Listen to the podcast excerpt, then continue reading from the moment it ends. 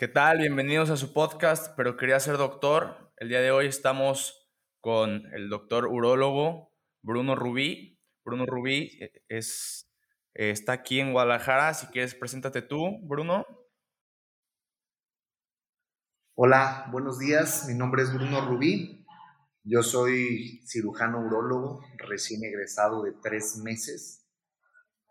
Yo estudié medicina en el TEC de Monterrey en Campus Monterrey, soy EMIS. Posteriormente agarré un curso para el ENARM en La Salle, en la Ciudad de México, el presencial, y presenté el ENARM, pasé a cirugía, apliqué al Centro Médico Adolfo López Mateos, que está en Toluca, yo, yo, yo soy de allá, y mi plan era hacer el R1 y posteriormente pues buscar dónde hacer urología. Estando dentro, Resulta que ese hospital recién había abierto la subespecialidad en urología y pues apliqué ahí, quedé y pues me aventé ahí la residencia. Durante la residencia tuve oportunidad de rotar, porque yo soy de los damnificados de la pandemia, quirúrgicamente hablando.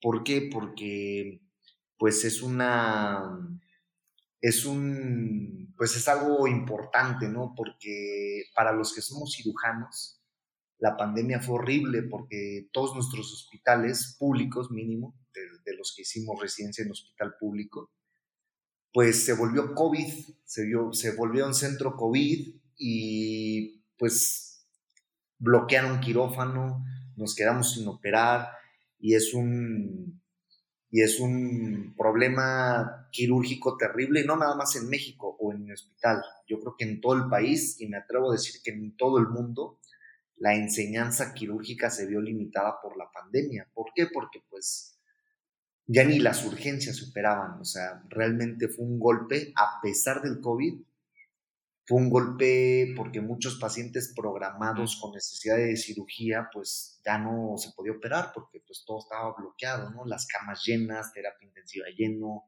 Entonces, pues fue terrible, ¿no? Estuvo cañón. Sí.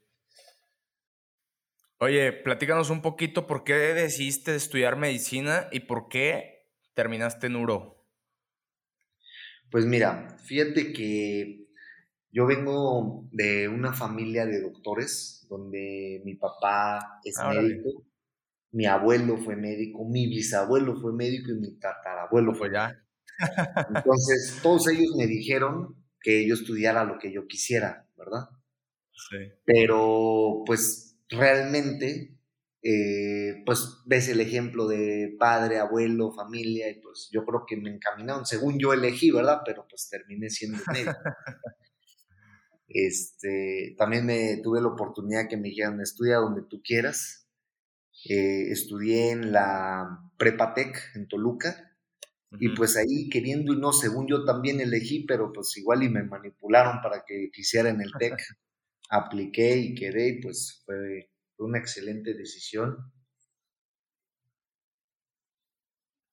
¿Y por qué uro? Urología, te voy a decir algo y la gente que nos esté escuchando, la verdad es que yo entré a cirugía y consideré cirugía plástica. Y no me da pena decir, es una muy bonita especialidad.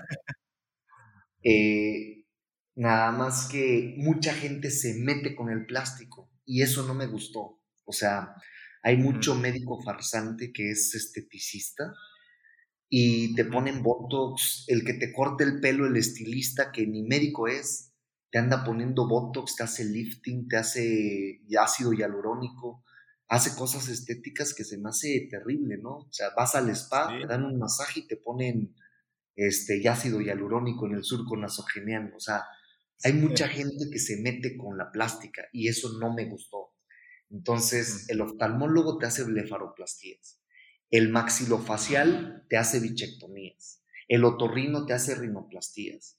Todos estos te hacen ritidectomías. O sea, todo mundo se mete con el plástico. Todo mundo se mete con la estética y eso no me gustó porque pues yo lo quería hacer bien, hacer cirugía plástica, certificarme como cirujano plástico, como debe de ser. Tengo muy buenos amigos, son excelentes, pero no me gusta estar batallando con los esteticistas, ¿no? O sea, a diferencia de uro. Uro es una especialidad muy celosa que me perdonas, pero ningún médico se mete con genitales. Ningún médico, ningún cirujano se mete con riñones, ni con próstata, ni testículos, ni pene, ni uréteres, ni vejiga. ¿Por qué? Porque es una, es Oye, platícales, platícales un poquito de, qué, qué trata el urólogo para los que no sepan. Ok, pues mira, urología por definición es la ciencia, la rama de la medicina que estudia la vía urinaria y órganos sexuales masculinos. De ahí el tabú que el urólogo solamente atiende hombres. Pues no, atiende hombres y mujeres. ¿Por qué? Porque todos tenemos vía urinaria, todos tenemos glándulas suprarrenales, riñones, uréteres, vejiga y uretra. Lo que sí además es que vemos los tres órganos masculinos, que es próstata, testículos y pene. Entonces, de ahí el tabú de que el urólogo es del hombre, ginecóloga de la mujer. Pues no es así. El urólogo ve hombres y mujeres. ¿Por qué? Porque todos tenemos vía urinaria, todos podemos formar piedras, todos podemos tener infecciones, todos podemos tener incontinencia y infinidad de enfermedades que comparten hombre y mujer. Y aparte todo lo del hombre. ¿Sale? Entonces, pues, ¿por qué si urología? Yo quiero que la gente que me escuche esto y que les guste lo quirúrgico, ojalá los pueda yo motivar o impulsar, inspirar a que hagan urología. Realmente urología es la especialidad más bonita y más completa de todas las especialidades.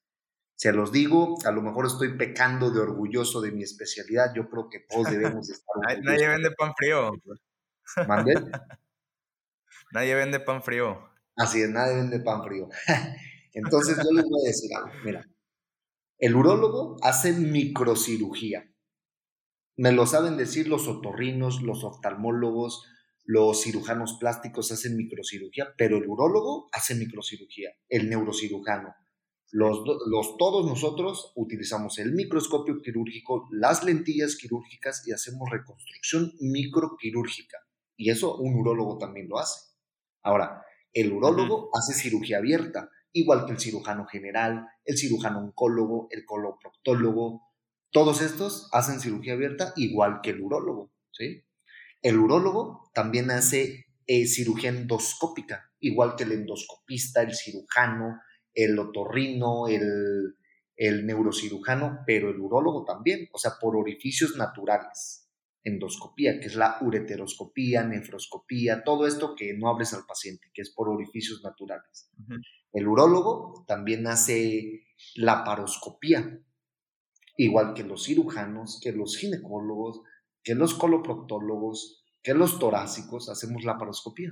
El urólogo también hace robótica. La cirugía robótica es con el robot Da Vinci, que no sé si estén enterados, pero el Da Vinci es la máxima tecnología quirúrgica del mundo y la gran mayoría es por urólogos a nivel mundial. También lo utilizan ginecólogos, coloproctos y cirujanos generales, pero el gran porcentaje de uso del Da Vinci a nivel mundial es por urólogos. ¿Por qué? Por la cirugía compleja que hacemos de los órganos pélvicos. Operamos próstata generalmente y riñón parcial. Entonces, realmente el robot es muy útil y se hace la diferencia el robot a la laparoscopía o la cirugía abierta. Entonces, sí, claro. tenemos acceso a hacer eso. El urólogo también es muy clínico. Podemos hacer andrología o urología funcional, que es neurourología, que son altas especialidades de urología, donde hacemos estudios muy complejos. Hacemos estudios de fertilidad, hormonales y endocrinológicos muy complejos que pues es, una, es un área eh, poco explorada, sí, pero tenemos acceso a, consultas y a algo clínico también, por si somos muy clínicos, porque va a haber gente que le gusta, o sea, también hay muy, muy estudiosos, hay internistas urólogos, pues, para que me entiendas. Entonces, eh, pues es muy completo, tenemos consulta, tenemos cirugía, tenemos endoscopía, microcirugía, laparoscopía abierta, tenemos todas las clases de cirugía en una sola especialidad y ninguna otra especialidad tiene de todo como la nuestra.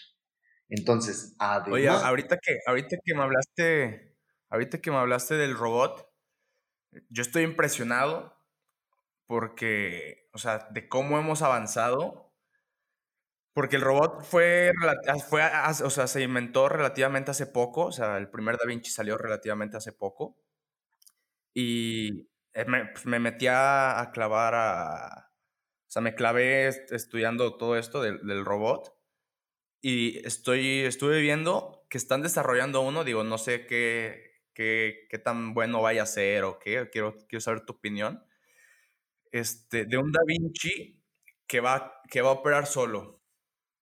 Ajá. O sea, un Da Vinci que, te va, que va a tener ahora sí al urólogo como asistente. No creo, no creo porque por más tecnología que haya, el juicio clínico y el juicio quirúrgico tiene que ser por un cirujano, un médico. O sea, por mucha que sea la tecnología, no pueden suplir jamás el juicio que los cirujanos llegamos a tener en algún momento de nuestra profesión. Entonces, sí es una gran herramienta y sí se podría programar, pero hay decisiones que, digo, ojalá, ojalá, pero hasta ahorita no existe y yo no creo porque hay muchas decisiones que es más imposible de programar en algún momento dado. Entonces, eh, pues no creo que suceda Digo, tal vez, no estoy cerrado, pero pues ahorita todavía no. El Da Vinci es un asistente del cirujano, no al revés. Vamos a ver cómo, cómo envejece esto. Así es, cómo madura más bien. Más que envejecer, madura. Oye, Ahora se me hace muy padre y, quiero ver qué piensas tú de que los urólogos eh, jóvenes, por lo general, son los que operan más. Eh, digo, obviamente porque pues van empezando, eh, pues, obviamente pues está la tendencia que les gusta mucho más estar en, estar en quirófano y conforme vas creciendo, pues vas, ahora sí como, como dicen, pues te vas quedando con, con tus pacientes de consulta. ¿Por qué? Porque al mismo tiempo es un poco, se podría decir que es un poco más cansado estar parado tanto tiempo, estar viendo tantas urgencias, eh, todo esto, ¿no? ¿Qué opinas tú de que, en contrario a, otras especialidades que, dicen que, que, las canas dan pacientes o, dan, dan horas de quirófano, eh, ¿qué opinas tú de que el, el urólogo, por lo general, los, los urólogos jóvenes son los que más se la pasan en quirófano y los urólogos un poco más viejos son los que son un poco más clínicos? Pues mira, la verdad es que eh, yo creo que un urólogo joven está muy capacitado debido a que la residencia, la sola residencia, es muchísima práctica, muchísima, y generalmente donde hay urología, que no hay en todos lados, son centros y hospitales muy grandes de alta concentración donde hay mucho volumen. Entonces, eh, sí, va, vale, o sea, sí hay un entrenamiento muy completo, yo creo que en todos lados. Eh, me comentas que, que, las canas y eso, eso es un tabú que hay en la gente, que en sí, claro. que entre más grande estés, mejor cirujano eres. Yo difiero mucho de eso porque totalmente. de repente la actualización debería de ser un hábito, no lo es. Eh, desgraciadamente. Muchas personas no se actualizan, no hablo por todos, hay otros muy, muy buenos que ya son mayores, que están súper actualizados. Eh, y nosotros, eh, los urólogos jóvenes, yo creo que sí nos mantenemos actualizados porque pues vamos, vamos saliendo, ¿no? Estamos recién horneados.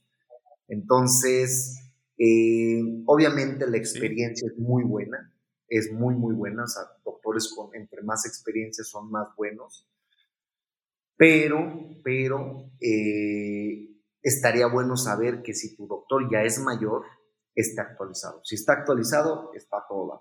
Si es joven, está todo dar. ¿Sí me explico? Entonces, nada más asegurarnos de estar actualizado porque hay muchas personas, por ejemplo, la laparoscopía. La laparoscopía no es algo bueno, no, no es algo nuevo, perdón, es algo muy bueno, pero no es nuevo.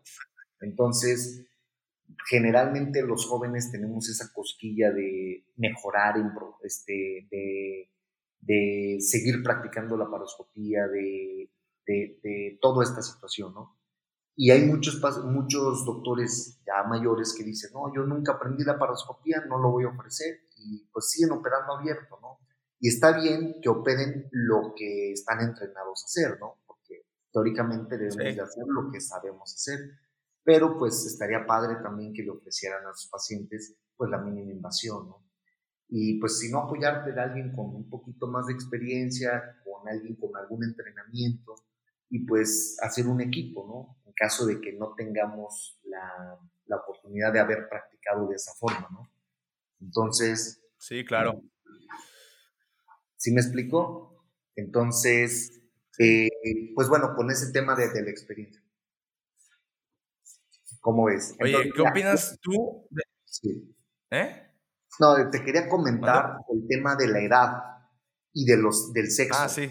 ¿Por qué? Porque un pediatra ve pacientes pediátricos, un geriatra ve pacientes mayores, un ginecólogo ve mujeres, y hay segmentos, ¿no? O sea, un internista no ve niños. ¿Estamos de acuerdo? Sí, sí, claro. Entonces, el urólogo ve niños, ve prepures, adultos jóvenes, eh, maduros, tercera edad y cuarta edad.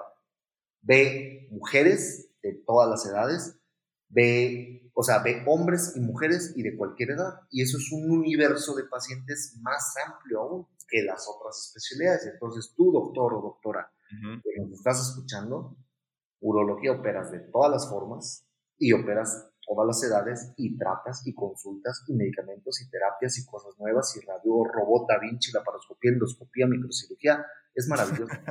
Convéncete para urología, por favor. Se nota, se nota. ¿Mande? Oye, eh, una pregunta un poquito polémica.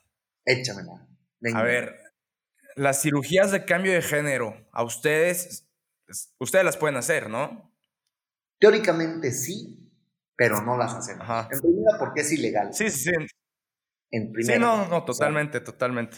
Pero sabemos que se hacen.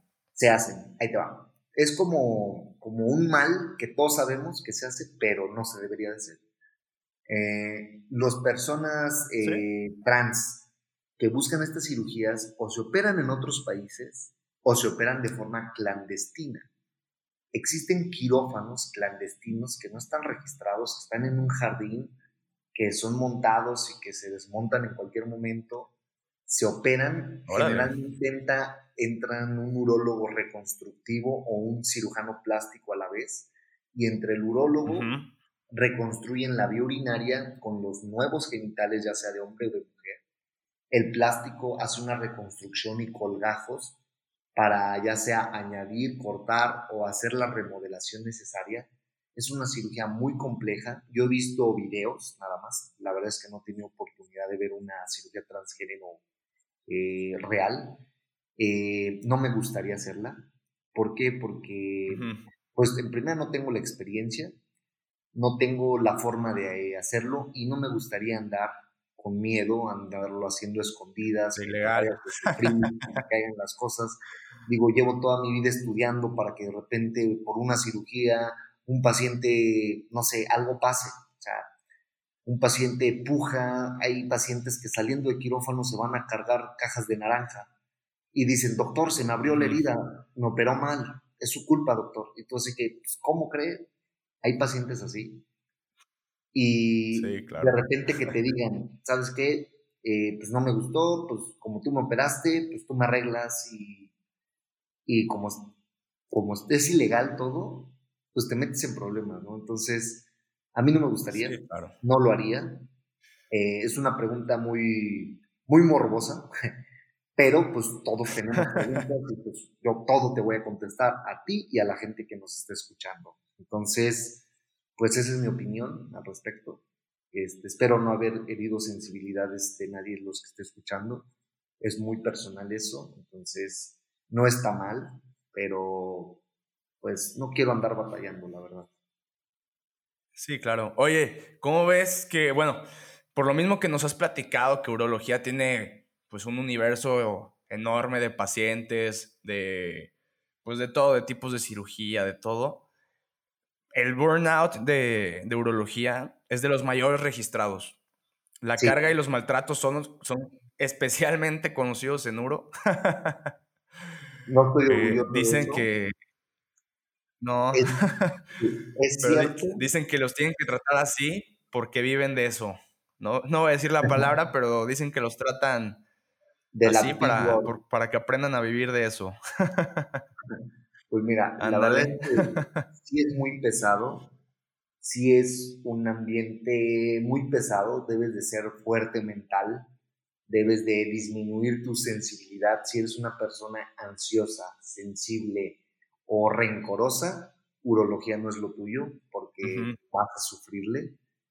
Desgraciadamente, la gran mayoría de las residencias es un ambiente muy pesado, muy, eh, sí, la palabra es pesado. Eh, sí nos exigen mucho. Yo creo que la exigencia laboral es necesaria porque te vuelven resolutivo.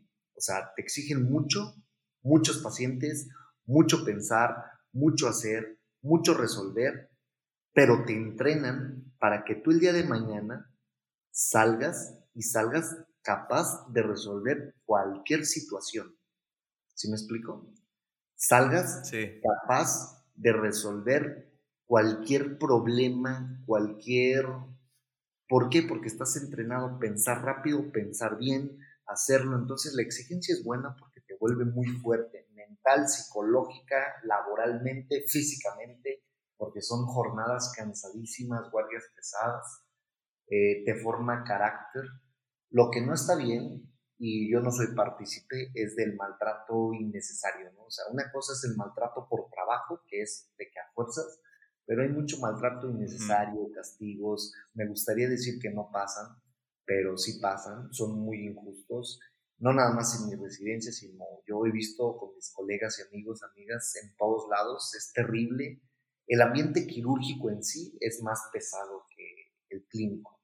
Y dentro de los quirúrgicos, yo creo que urología es de los más pesados, neurocirugía, coloprocto son pesadísimos también, pero pues son de los quirúrgicos más, este, más capaces, ¿no? Entonces, pues es una balanza, hay que tomar decisiones, pero si te gusta, recibiste el flechazo quirúrgico y tú quieres hacer eso, una vez que estás dentro, dices, ya estoy aquí, ahora termino.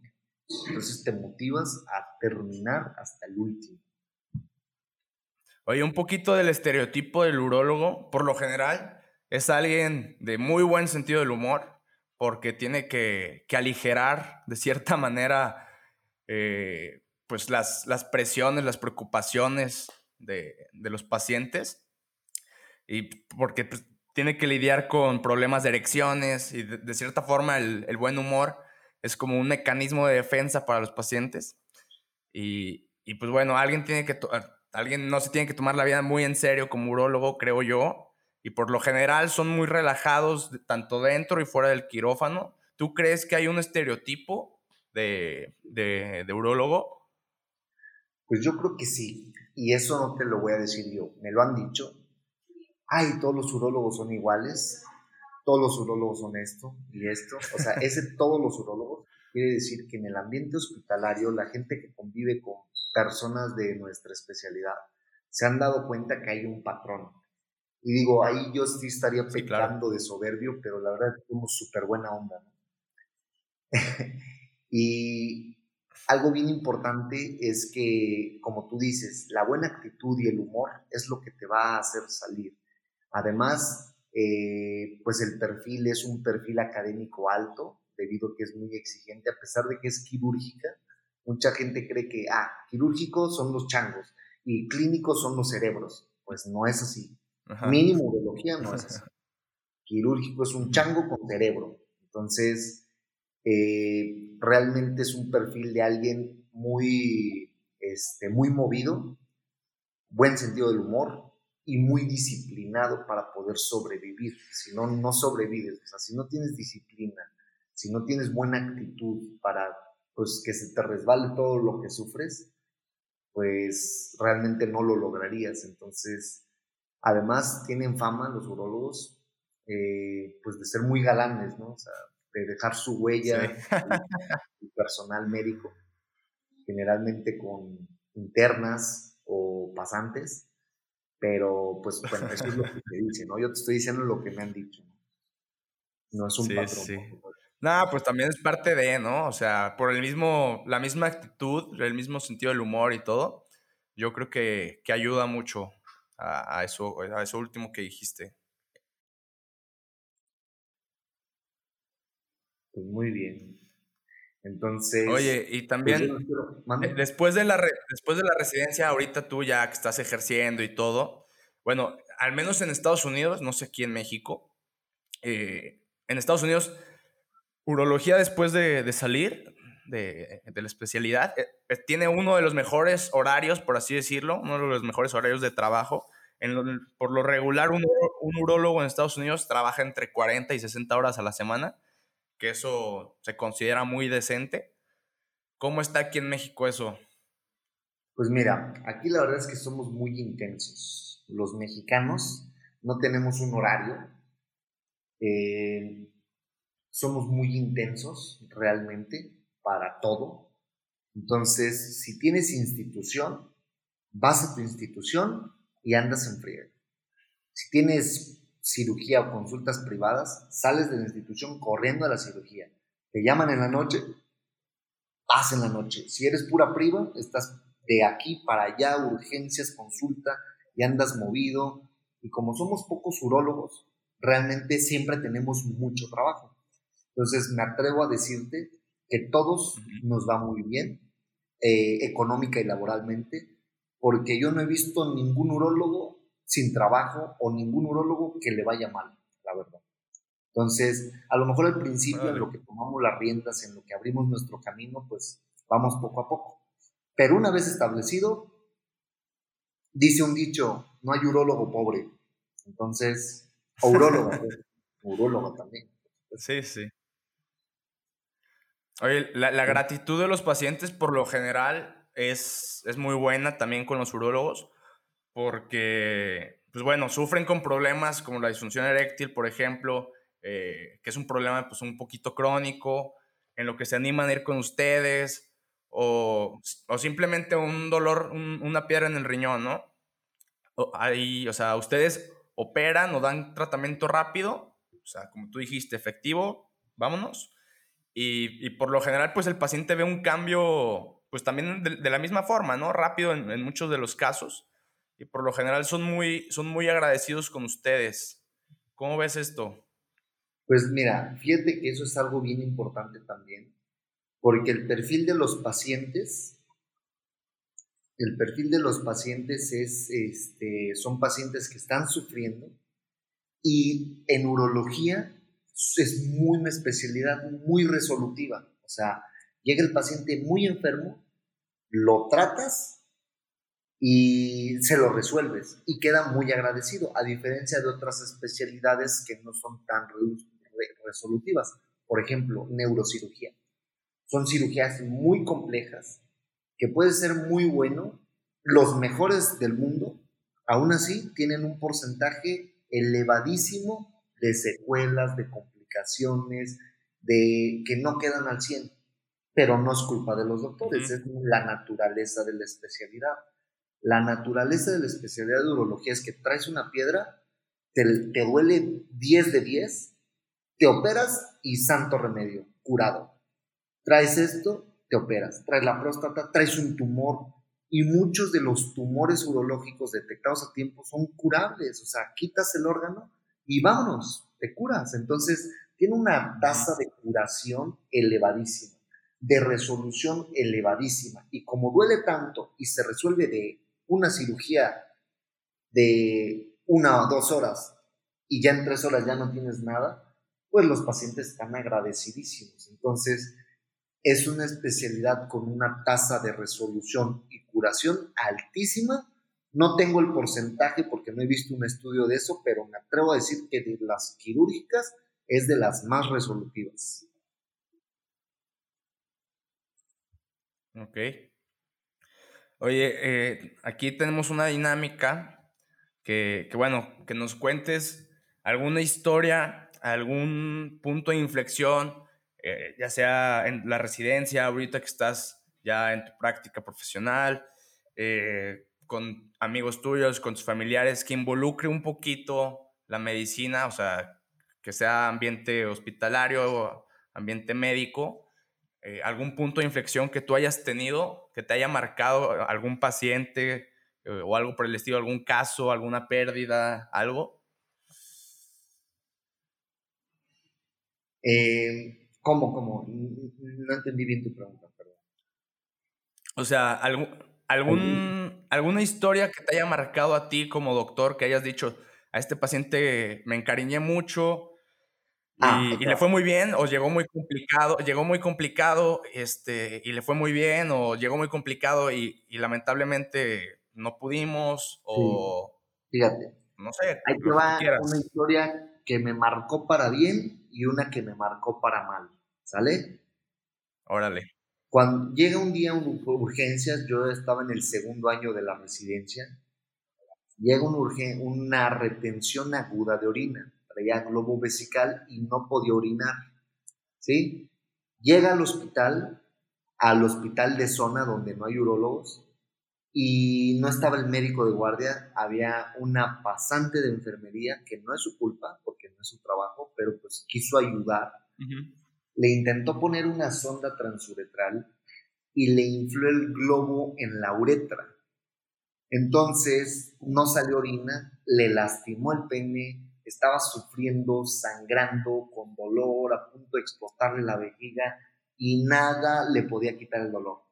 Llega urgencias, yo identifico que la sonda está mal puesta porque no salía orina y tenía el globo vesical, le desinflo el globo, le hago unas maniobras para colocársela de forma correcta y en el momento que puse la sonda, sale la orina, descansa, se le quita el dolor, el sangrado, todo.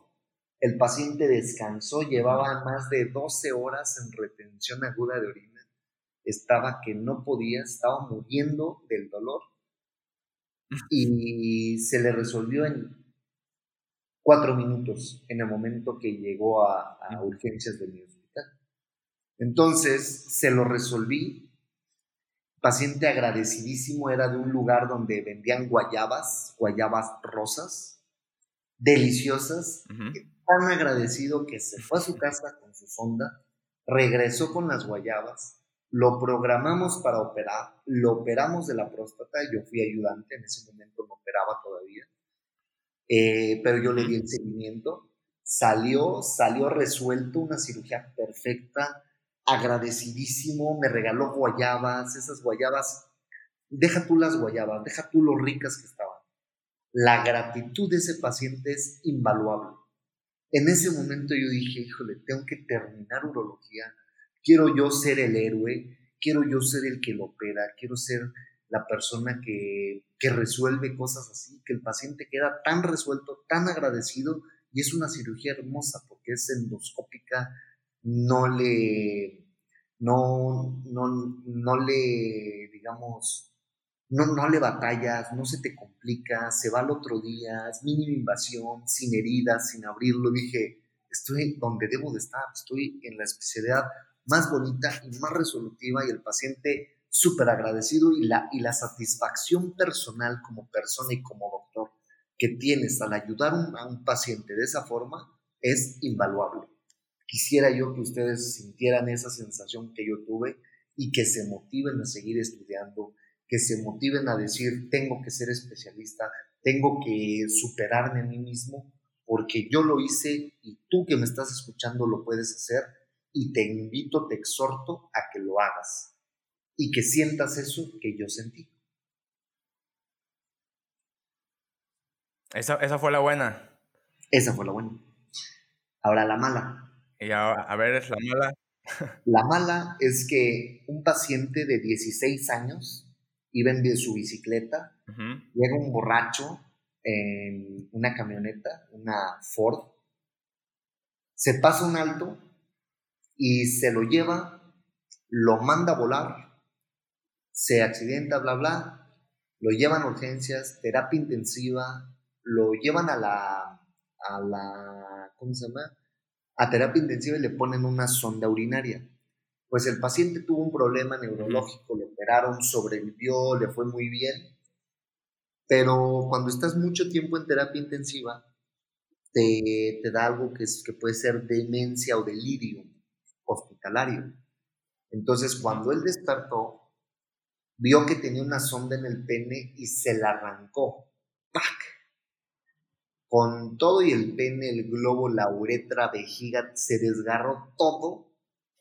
Entonces, cuando estuvo lúcido, dijo, es que no sé qué me pasó, pero me la arranqué. Le fue muy bien de lo demás, lo operaron y le fue muy bien, pero se destruyó la uretra. Yo estaba de guardia este, fui a colocarle la sonda, pero me di cuenta que tenía destruida la uretra. Sale el paciente, se le cierra la uretra y el tratamiento es dilatarlo. Entonces, le tuve que meter fierros por el pene para ir rompiendo la cicatriz, que tenía cuatro o cinco cicatrices al todo el tracto uretral. Veía su agonía, su dolor, porque pues no hay recursos, no es con anestesia, y se le cerraba cada dos semanas, tenía 16 años, entonces vi un chavo que iba a sufrir el resto de su vida porque nunca iba a poder orinar. Entonces, eh, ese paciente es candidato a una reconstrucción uretral, que son súper complejas, súper caras y que casi no se hacen en el medio público. Entonces me dio mucha tristeza que yo no le podía resolver porque el paciente no tenía recursos, no fue su culpa. Fue muy triste ver cómo alguien de 16 años ya estaba condenado a sufrir dolor, incomodidad, infecciones, inseguridades, eh, afección de la calidad de vida toda su vida por la imprudencia de otra persona. Entonces, son historias terribles de gente joven que, que me dolió tanto verlo, me dolió tanto verlo cada dos semanas, lo vi cada dos semanas durante años. Entonces, estuve como dos años viéndolo cada dos semanas. A veces no me tocaba y lo veía hasta las dos semanas siguientes, pero a lo que voy es que lo vi durante dos años y lo vi dos años sufriendo porque no tenía dinero y no se podía hacer la cirugía que necesitaba. Y pues fue terrible, o sea, no me gustó eso, fue de las experiencias más feas ver a alguien que sufre tanto. No lo sufrí yo, pero es más, o sea, si veo llega un señor de 90 años con cáncer y se va a morir, pues yo digo, bueno, o sea, ya vivió lo que tenía que vivir, no sufrió, está sufriendo ahorita estos últimos años. Pero un chavo de 16 años, híjole, es terrible, ¿no? Entonces, también te llevas malos sabores de boca en la residencia. Yo creo que eso, pues, horrible, lo viví, lo maltraté porque lo tenía que maltratar por su bien, pero... Sí, claro. O sea, él agradecido, ¿no? Pero pues yo veía su sufrimiento y pues no me gustó eso. Entonces, pues son experiencias feas, ¿no? También.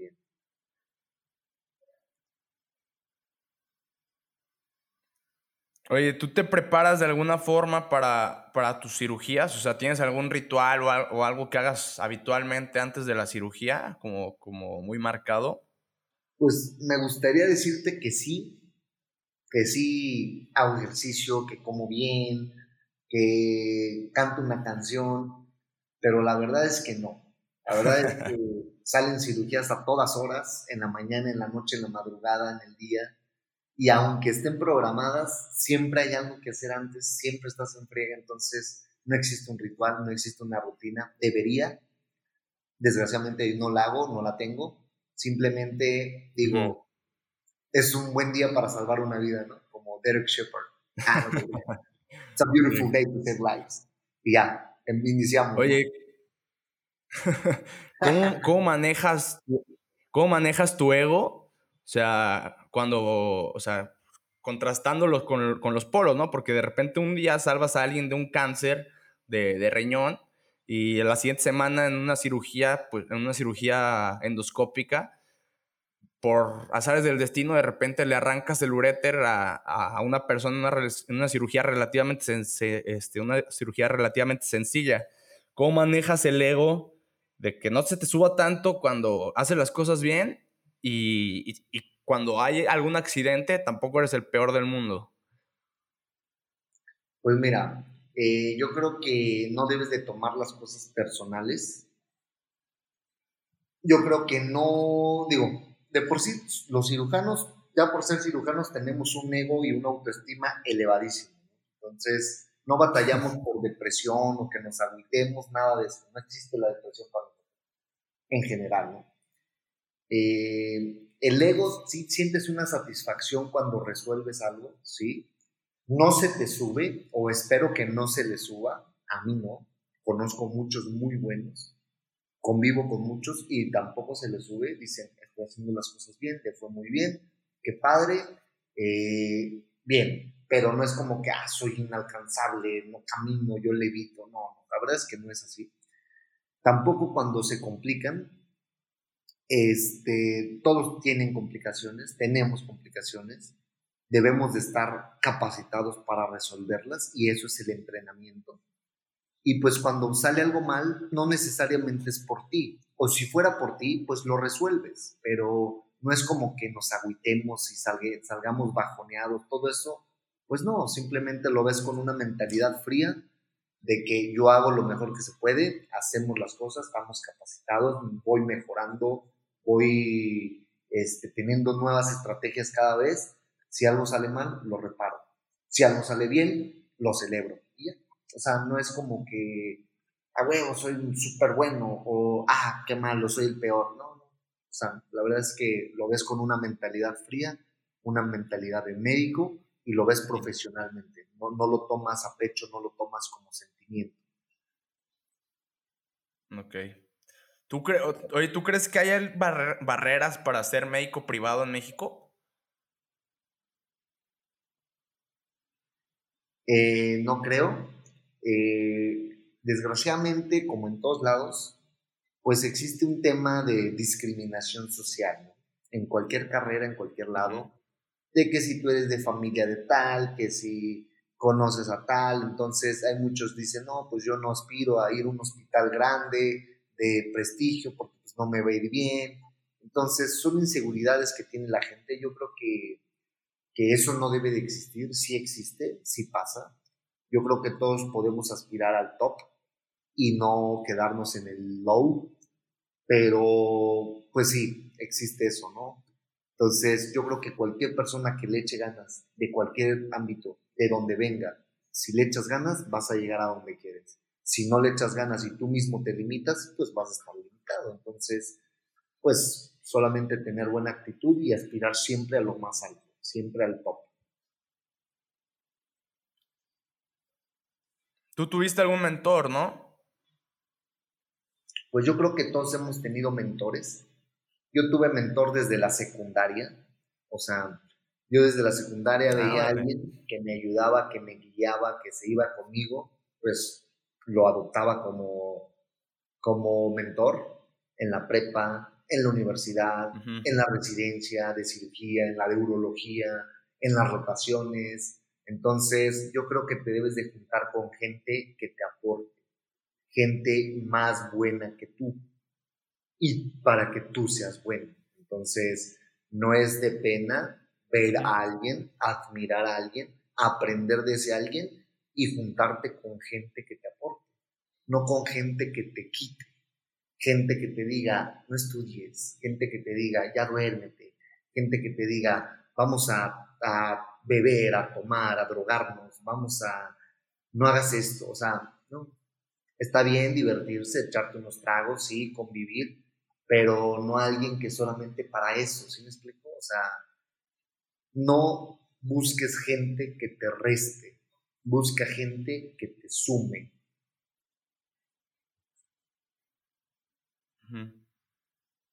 Sí, claro. Sí, o sea, yo, yo también estoy de acuerdo contigo que que siempre tienes que, estar con alguien al, al, quien tú te quieres parecer. O sea, en el caso de, de urólogo, pues algún urólogo al que tú admires, pegártele y, aprender de él pues, lo más que puedas, ¿no?